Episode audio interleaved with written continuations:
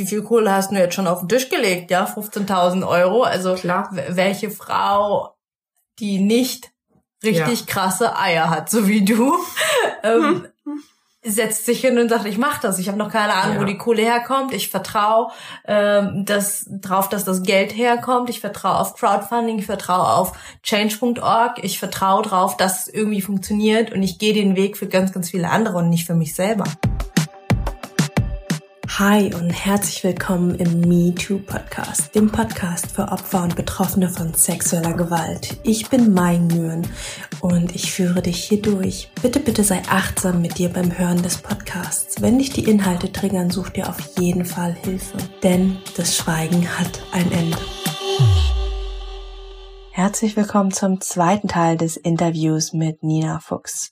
Wow, was für eine krasse, starke, spannende Powerfrau. Falls du den ersten Teil noch nicht gehört hast, klick gerne noch eine Folge zurück und hör dir das erstmal an weil die ganze Geschichte zu hören ist schon ziemlich abgefahren. Und dann versteht man auch viel, viel besser, worum es jetzt in dieser Folge geht.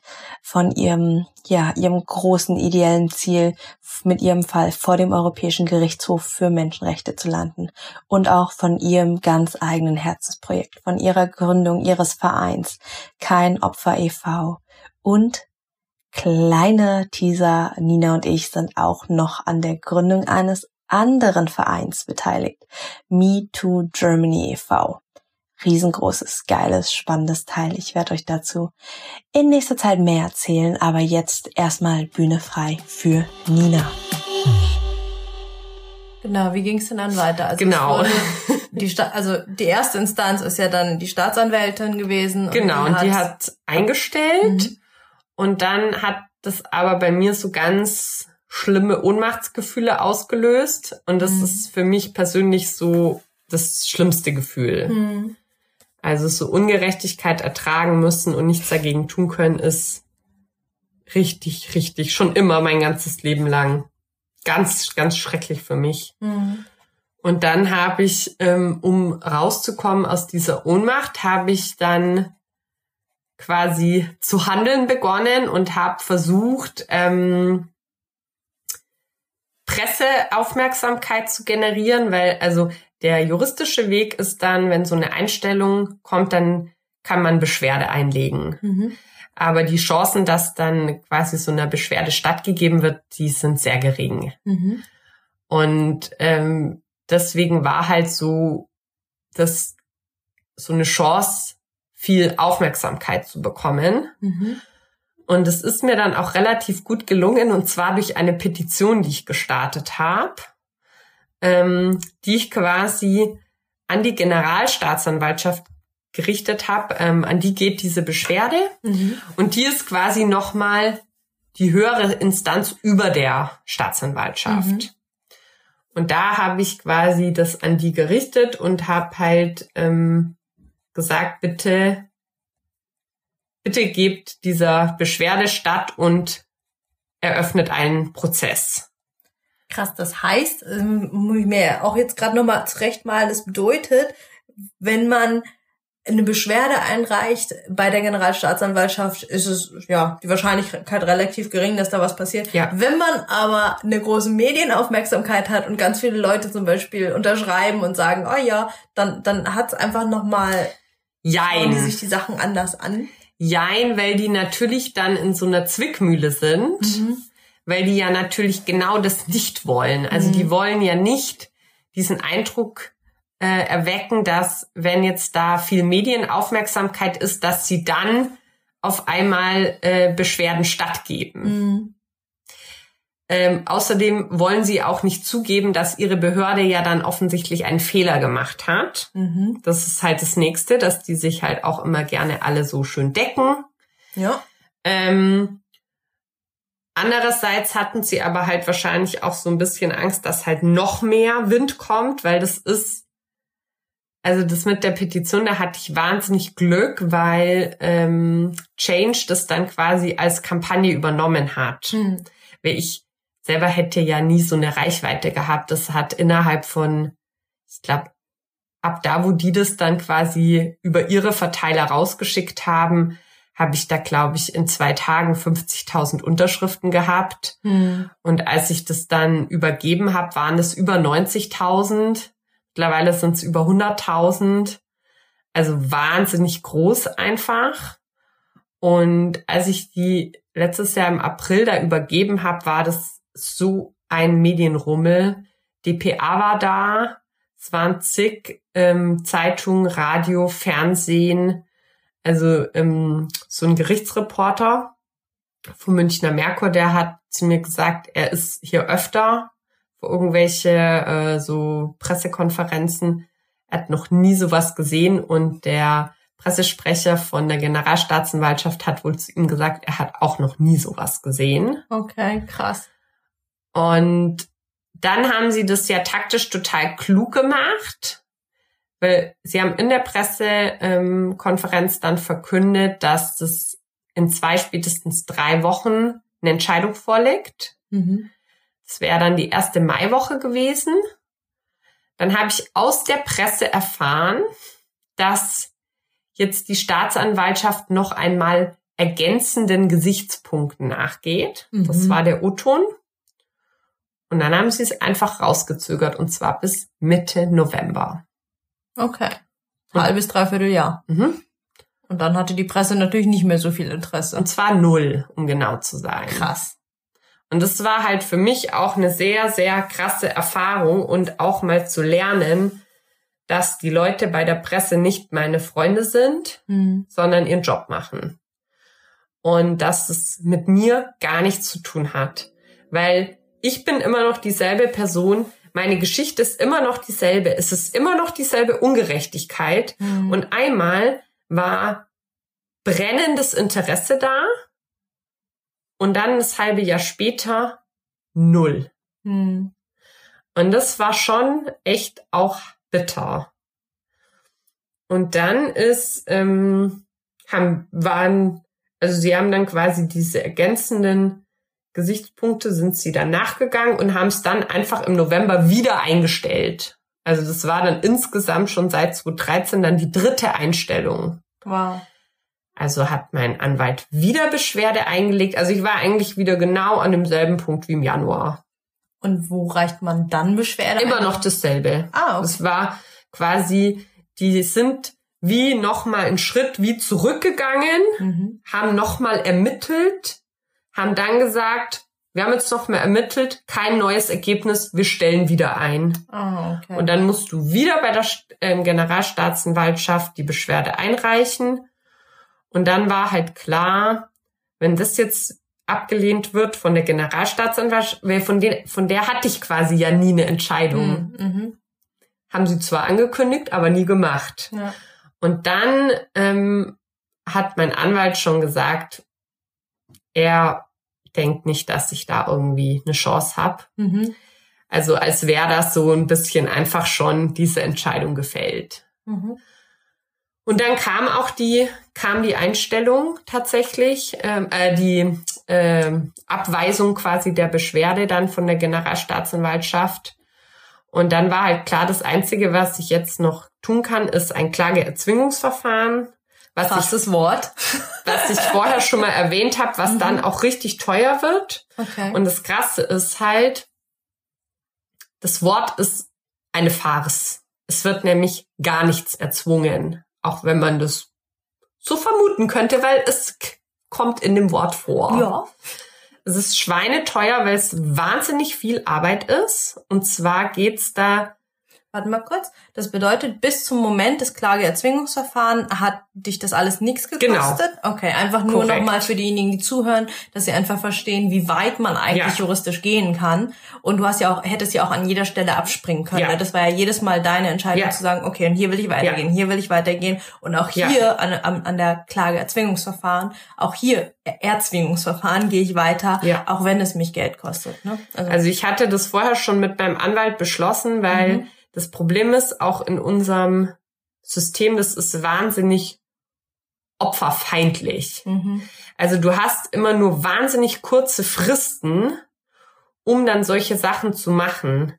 Mhm. Ähm, wenn du jetzt aber durch die Entscheidung, die dann kommt, erstmal emotional total mitgenommen bist, bis du das vielleicht verarbeitet hast und wieder irgendwie so klar bist und deine Kräfte so gesammelt hast, dass du sagst, okay, nein, ich möchte mir das nicht bieten lassen, ich kämpfe weiter, ist unter Umständen die Frist längst abgelaufen, mhm. weil die wirklich richtig kurz sind.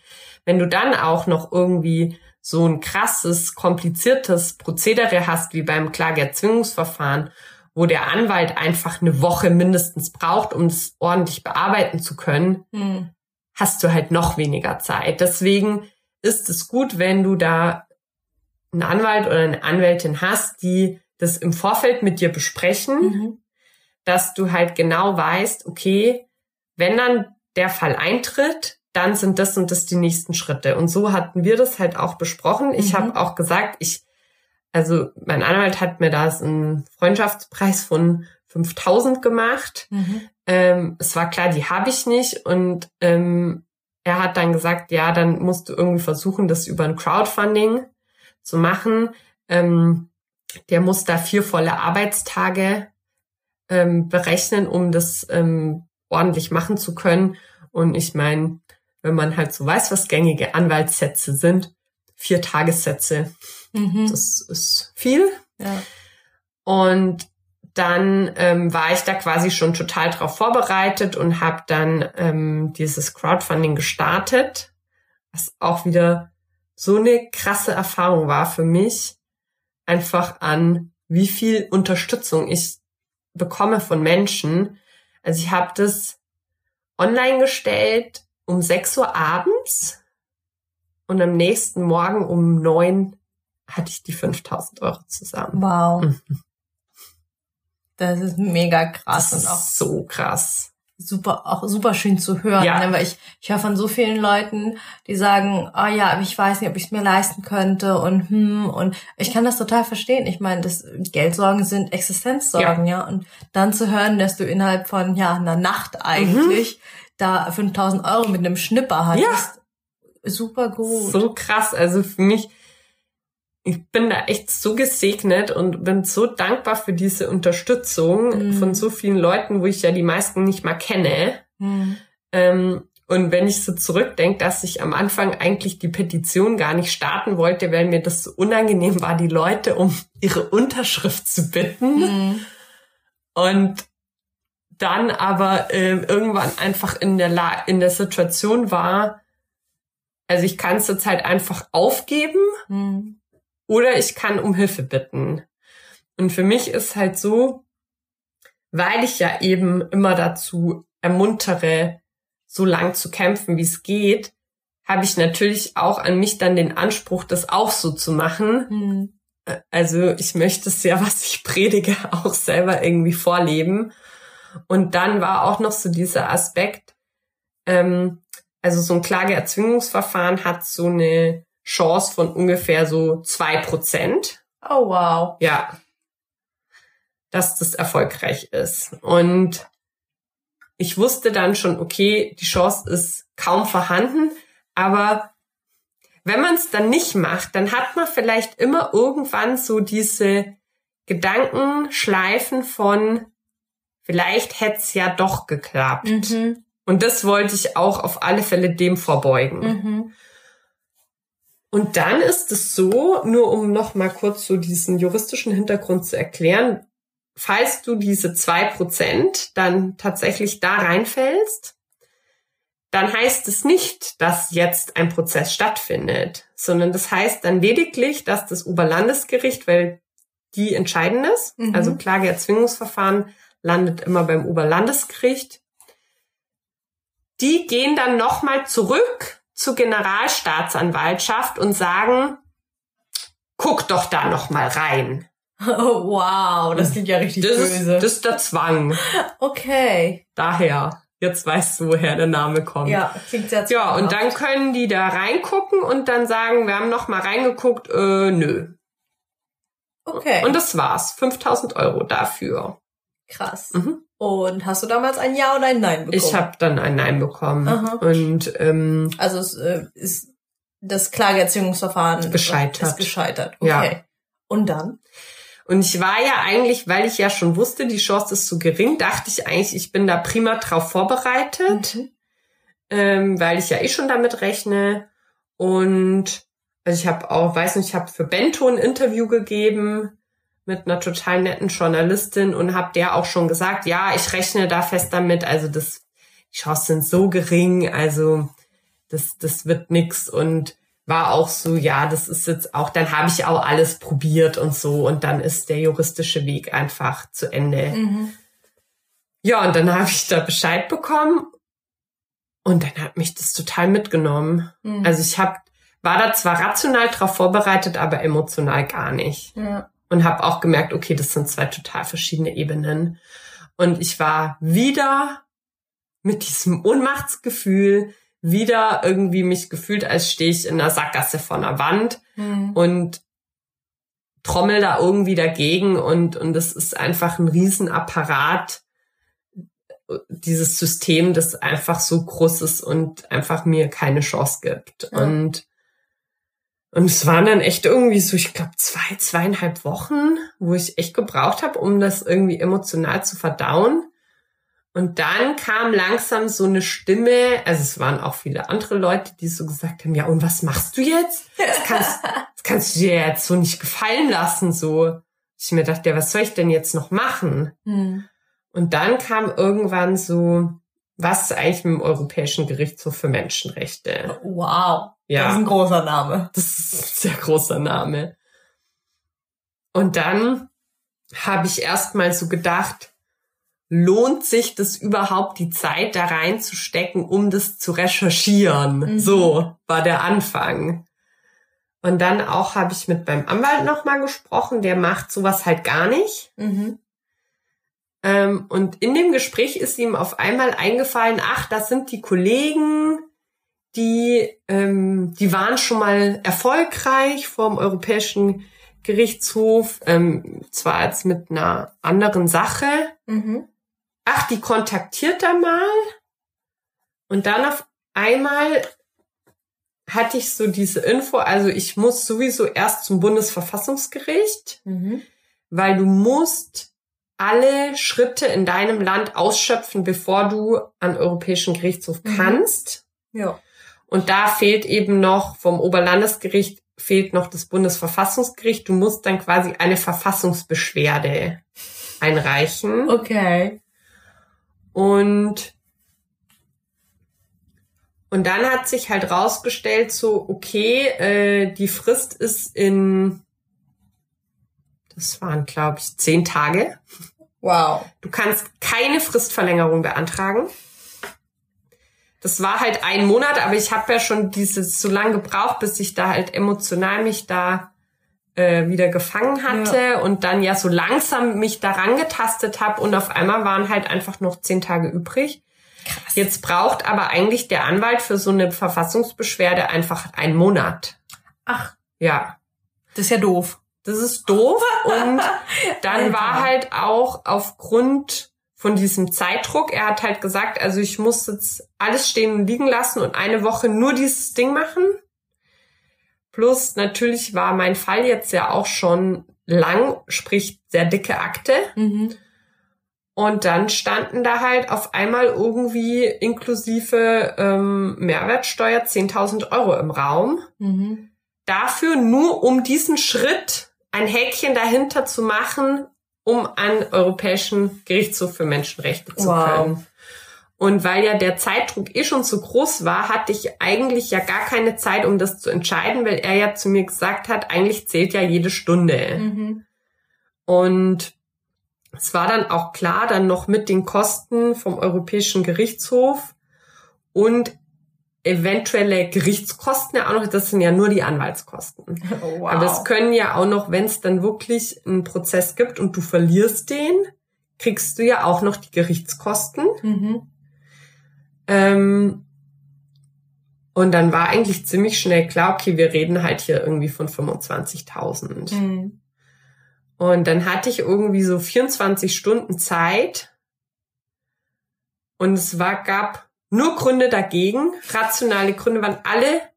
Also auch der Anwalt hat mir auch gesagt, durch das, dass er jetzt statt einem Monat halt nur eine Woche Zeit hat, kann er das eigentlich nur versuchen, mhm. weil wenn ihm jetzt zum Beispiel noch irgendeine Anlage fehlt, die kriegt er nicht in der Zeit. Mhm. Wenn er die jetzt beantragt bei der Staatsanwaltschaft, ich brauche noch den Teil von der Akte, kriegt er nicht rechtzeitig. Mhm. Und dann fehlt die und dann wird's aufgrund von einem Formfehler dann ähm, beim Bundesverfassungsgericht halt sofort abgelehnt.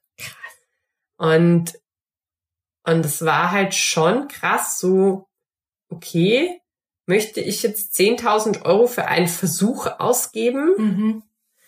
Ähm, möchte ich mich unter Umständen krass verschulden? Dann hat er auch zu mir gesagt, das kann ungefähr fünf Jahre dauern, bis das alles durch ist. Mhm. Möchte ich fünf Jahre das immer im Hinterkopf haben? dass da immer noch dieser juristische Kampf läuft. Also habe ich da die Kraft dafür? Mhm. Packe ich das emotional? Ähm, der Anwalt selber hat mir eigentlich relativ deutlich abgeraten. Mhm. Er hat auch gesagt, Chancen stehen so bei zehn Prozent. Okay. Besser als zwei. Ja, dachte ich auch gerade.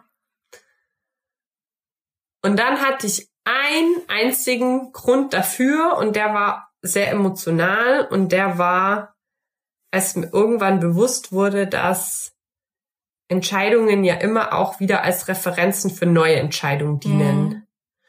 Und dann dachte ich mir so, wenn ich mir jetzt vorstelle, dass alles, dieser ganze Kampf, den ich da hatte, mit meinem Fall, dass der dann noch dafür verantwortlich ist, dass in der Zukunft wieder Frauen das erleben müssen, ihnen wieder ein fairer Prozess verweigert wird. Mhm.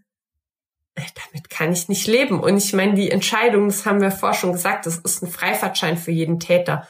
Und diese Entscheidung wurde durch zwei höhere Instanzen jeweils bestätigt in ihrer Richtigkeit, ja. erst durch die Generalstaatsanwaltschaft und dann noch durchs Oberlandesgericht. Was ja nochmal die Chance erhöht, dass es als Referenz verwendet wird. Ja. Und das war echt so, ich dachte, nee, das ertrage ich nicht. Hm. Und dann hat letztendlich hat dann der Grund, der emotionale Grund dafür, hat dann gewonnen. Hm. Ich habe Gott sei Dank einen ganz, ganz lieben Ex-Freund, der mir das einfach geliehen hat, weil Anwälte dann ja auch nicht anfangen zu arbeiten, wenn die Kohle nicht auf dem Konto ist. Hm. Und der hat dann gesagt, okay, er überweist die 10.000 dem Anwalt. Ich habe dann zu ihm gesagt, also ich, ich kann dir als Sicherheit sagen, dass ich das Gefühl habe, ich bekomme das Geld wieder rein. wow. Richtig viel Sicherheit. Mhm. Ähm, und ich wusste dann, okay, ich komme jetzt auch nicht umhin, ich muss noch mein Crowdfunding machen, was ich erst unter keinen Umständen wollte. Mhm aber dann einfach gemerkt habe, es gibt halt keinen anderen Weg. Ja. Und das lief noch krasser als das erste. Okay. Ja. Also ich konnte ihm, glaube ich, die, wann habe ich ihm die zurückgeben können? Das war, glaube nicht mal eine Woche, dass das schon da war. Wow. Ja, das waren echt, also ich glaube, die 10.000 waren nach vier oder fünf Tagen drin. Verrückt. Ja, voll also, krass unglaublich scheiße, was du da durch die Justiz erleben musstest und gleichzeitig unglaublich krass und schön, was für eine Unterstützung du da, ja, ich sag mal, von einer, in Anführungsstrichen, anonymen ja. Crowd bekommst. Ja, also es müssen ja hunderte Menschen gewesen sein, die da ähm, zugegeben also haben. Es sind natürlich auch immer Menschen darunter, die ich auch kenne, aus irgendwie Familie, Freunde und sowas. Aber äh, die meisten kenne ich natürlich nicht. Mhm. Ähm, ich habe schon das Gefühl, dass gerade Leute, die eine größere Summe spenden, ähm, selber irgendeinen Bezug haben zu der Thematik und ihnen deshalb halt sehr am Herzen liegt. Ich habe zum Beispiel auch einen ehemaligen Dozenten noch von meiner Uni aus England, der echt große Summen erst bei dem ersten Crowdfunding und jetzt nochmal bei dem zweiten Crowdfunding gespendet hat. Einfach weil seiner Schwester das auch passiert ist und die nie Gerechtigkeit erfahren hat. Mhm. Und ähm, ich glaube einfach auch, weil sie damals so ein großes Schamthema hatte, dass sie auch, glaube ich, gar nicht angezeigt hat. Mhm. Und das ist da so eine Wunde einfach in der Familie.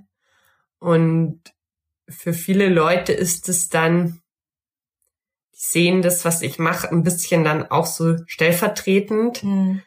Was sich ja auch tatsächlich ist, ja auch meine Absicht, ja. Mhm. Also ich mache es ja nicht nur jetzt für mich. Ähm, und ich glaube, so kommt es dann zustande, dass dann auch viele Menschen wirklich größere Summen, irgendwie 200, 300 Euro oder sowas, dann da spenden, weil die einfach persönlich auch betroffen sind ja. auf irgendeine Art und Weise. Aber ja, also du hast absolut recht, das ist Wahnsinn. Also ich kann es nicht, nicht in Worte fassen, wie viel mir das bedeutet, dass da so ein Rückhalt und so eine Unterstützung da ist. Und ich weiß ja auch, keine Ahnung, kennst ja auch sicher äh, Natascha Kampusch, ja, mhm. ähm, die dann teilweise noch irgendwie sich mit Shitstorms auseinandersetzen muss, mit Hass überschüttet wird, nur weil sie nicht irgendwie der Opferrolle entspricht, die die Leute dann erwarten, wie man als Opfer dann zu sein hat, wenn man sowas erlebt hat und so. Mhm. Und das ist ja bei mir auch, ich bin auch nicht das klassische Opfer, ja. ja. Bin ja dafür auch quasi viel zu stark und viel zu fröhlich und viel zu glücklich. Und viel zu laut und, und viel, viel zu Frau und ach, so viel Bullshit.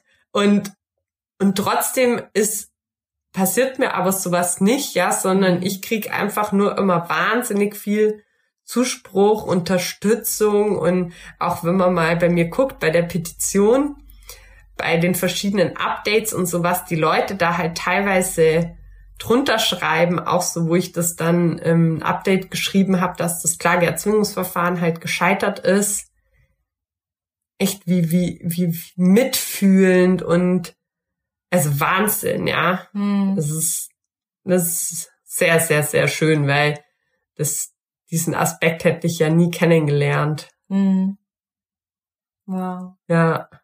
Und beim Oberlandesgericht, ähm, nee, beim Bundesverfassungsgericht, genau, da sind wir jetzt. Ja. Wie ist es da weitergegangen oder ist es da schon weiter?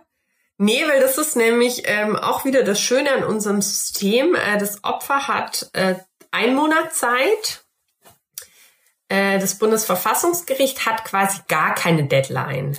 Okay. Ja, also die können sich so lange Zeit lassen, wie sie wollen. Der Anwalt hat jetzt gesagt, er rechnet von ein bis zwei Jahren.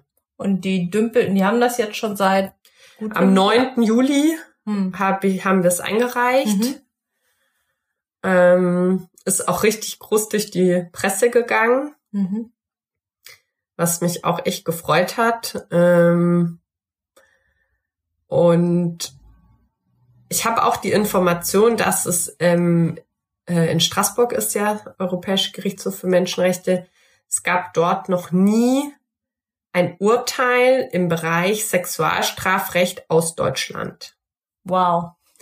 Ich habe leider immer noch keine Zahlen dazu, weil mich mir auch mal interessieren würde, wie viel Fälle es überhaupt gab, weil mhm. Kann ja Fälle geben und es kommt nicht zum Prozess und deswegen gibt es auch kein Urteil. Mhm. Ähm, das würde mich mal noch interessieren. Ähm, aber Urteil gab es noch keines. Und wenn man dann irgendwie guckt, wie viel in unserem Land schiefläuft in dem Bereich, ist das doch schon irgendwie verwunderlich, oder? Und gleichzeitig denke ich mir, wie viel Kohle hast du jetzt schon auf den Tisch gelegt? Ja, 15.000 Euro. Also Klar. welche Frau, die nicht richtig ja. krasse Eier hat, so wie du, ähm, hm setzt sich hin und sagt, ich mache das. Ich habe noch keine Ahnung, ja. wo die Kohle herkommt. Ich vertraue ähm, das, drauf, dass das Geld herkommt. Ich vertraue auf Crowdfunding. Ich vertraue auf Change.org. Ich vertraue drauf, dass es irgendwie funktioniert. Und ich gehe den Weg für ganz, ganz viele andere und nicht für mich selber. Ja, und das ist so, einerseits ist es krass traurig und andererseits kann ich es irgendwo ja. auch verstehen. Ja, und es auch. ist, es ist bitter. Weil der Weg so, es werden einem so viele Steine da reingelegt, ja. Mhm. Und so viel Hürden, dass du einfach, ja, du musst so viele Voraussetzungen mitbringen, um es überhaupt machen zu können. Und Kohle ist halt die größte, wahrscheinlich. dann auch die Ausdauer, die Kraft und alles brauchst du. Ähm, aber ich habe mich da einfach so maßlos geärgert, wo ich dann gesehen habe, so, ich habe jetzt einen Monat. Was, was wäre das Problem, wenn ich einfach drei Monate bekomme? Mhm. Wenn alle, alle Opfer drei Monate bekommen, weil dann kannst du erstmal das verdauen, ja. dann kannst du in Ruhe die nächsten Schritte überlegen, du kannst versuchen, das Geld zu sammeln, du kannst dir einen Anwalt suchen und dann hat auch noch der Anwalt immer noch einen Monat irgendwie, um ordentlich seine Arbeit zu machen. Wenn die doch eh ein bis zwei Jahre da dran rumkaspern können. Ja. Warum? Also es ist alles schon so ausgelegt, dass du aufgibst. Ja. Alles ist darauf irgendwie abgestimmt. So Arbeitsminimierung oder was auch immer. Ja, es ist echt traurig. Es ist wirklich traurig. Ja, und jetzt heißt es halt einfach abwarten. Mhm. Ich habe jetzt, ähm, das Crowdfunding läuft noch.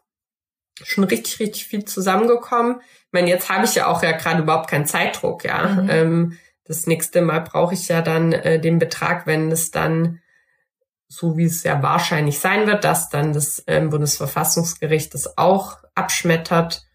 Und dann kommt es quasi an Europäischen Gerichtshof für Menschenrechte. Und dann ist quasi wieder diese große Anwaltssumme fällig. Diesmal aber, von 25.000. Nee, nee, nee, das ist insgesamt. Ach, das ist das insgesamt. ist insgesamt, okay. genau. Also das sind die, ähm, das wird nochmal so ähnlich. Ah, okay. Also auch so um zehn, genau. Mhm. Und der Rest ist dann quasi der Puffer, falls jetzt noch Gerichtskosten einfach anfallen. Mhm.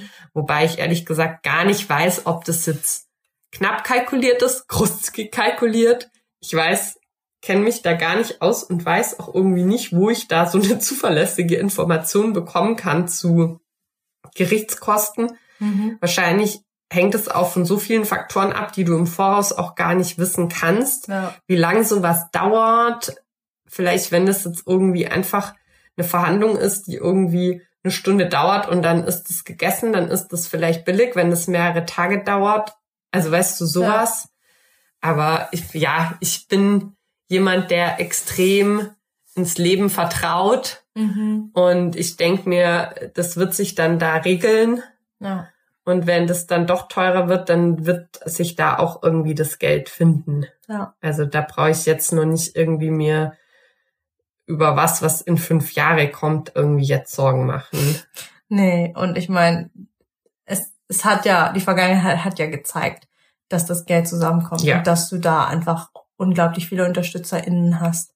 Ja. Und ähm, ja, da auch einfach nochmal für alle, die gerade zuhören. Also wir verlinken euch das natürlich alles noch in den Show Notes, also den Link einerseits zur Petition zu change.org.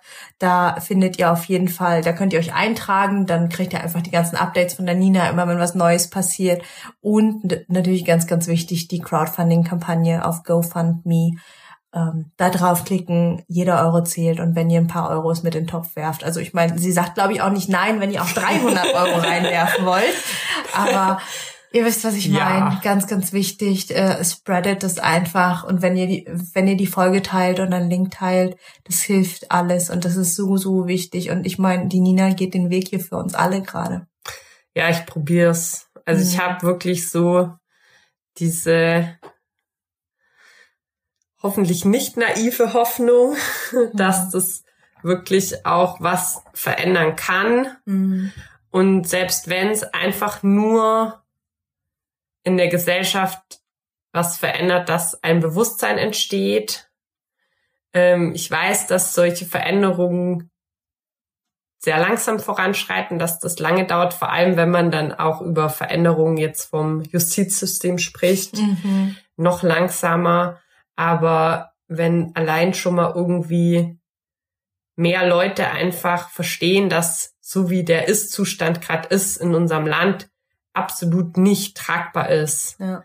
Das ist ja eigentlich schon ein erster Schritt in die richtige Richtung und schon eigentlich ein Gewinn.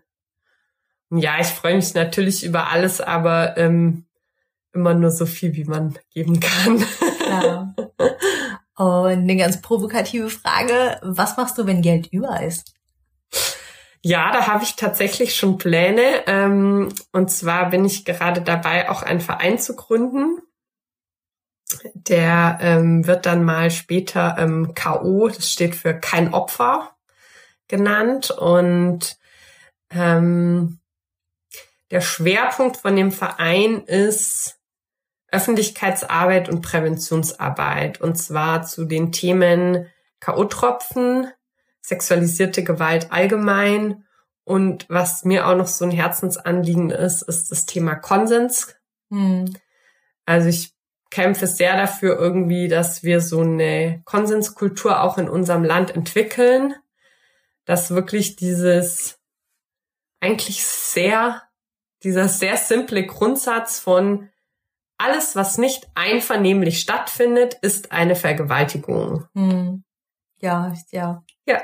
Hm. So easy. Und dass das wirklich in, in den Köpfen ankommt und dann vielleicht auch irgendwann hoffentlich in, in der Gesetzgebung ankommt. Ähm, und dann halt wirklich ähm, ja auch an Schulen gehen, junge Leute, die wo man auch noch irgendwie nachhaltiger arbeiten kann, aber dann halt auch wirklich einfach in der Gesellschaft durch ganz viel Öffentlichkeitsarbeit einfach versuchen, da ein Bewusstsein zu schaffen, ähm, ja, das, was ich gerade schon gesagt habe, einfach ähm, ich denke halt auch, dass der erste Schritt für Veränderungen sind, dass man erstmal um die Problematik weiß. Mhm. Und ich denke, dass das viele noch nicht tun, weil ich auch immer wieder sehr schockierte Reaktionen erlebe, wenn ich da, sei es jetzt irgendwie im Bekanntenkreis mich mit Leuten unterhalte oder auch tatsächlich mit JournalistInnen, RedakteurInnen, die jetzt noch nicht tiefer sich mit der Thematik beschäftigt haben und ich nur mal so ein paar Eckdaten, paar Zahlen, bisschen von meiner Erfahrung, von anderen Betroffenen Teile von Geschichten so in Raum werft, dass die richtig schlucken müssen. Ähm, und das, finde ich, muss einfach ankommen in, in der breiten Masse, dass dass wir da einen Zustand haben, der zutiefst opferfeindlich ist, frauenfeindlich ist ähm, und wir da einfach gemeinsam, wenn wir irgendwie eine gesündere Gesellschaft werden wollen, müssen wir gemeinsam eine Änderung wollen. Ja. Und das ist halt so die Grundvoraussetzung, dass es dann auch eine Änderung geben kann. Und das das sehe ich so ein bisschen als ähm, die Hauptaufgabe dann von dem Verein, weil ich ja auch schon eine relativ große Plattform habe, auch über die Petition und auch durch eben viele Zeitungsartikel, Fernsehauftritte und sowas, denke ich halt, wenn ich das halt noch ausbauen kann und immer mehr und mehr Leute erreichen, dann kann ich da vielleicht so ein bisschen in die Richtung was bewirken. Und was mir halt auch noch wichtig ist, ist, dass das so ein bisschen, ja, so als Schnittstelle auch fungiert, dieser Verein zwischen diesen ganzen Instanzen jetzt mit Polizei, Justiz, auch an Opferorganisationen, Betroffene, die Gesellschaft. Also, dass das alles so ein bisschen mit eingebunden wird. Hm. Das, ja, so stelle ich mir das vor.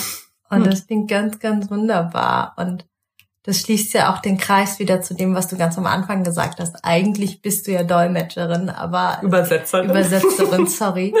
ähm, aber es ruft ja jetzt einfach was ganz anderes nach dir und dafür gibst du ja auch in Teilen deine Ortsunabhängigkeit auf, weil du sagst, das ist jetzt gerade, das ist wichtig ja. und ja auch irgendwo eine berufliche Veränderung für dich. Ja. Ich meine, äh, einen Verein zu leiten ist ja dann echt nochmal ja, ganz anderes. Ganz anderes, ja.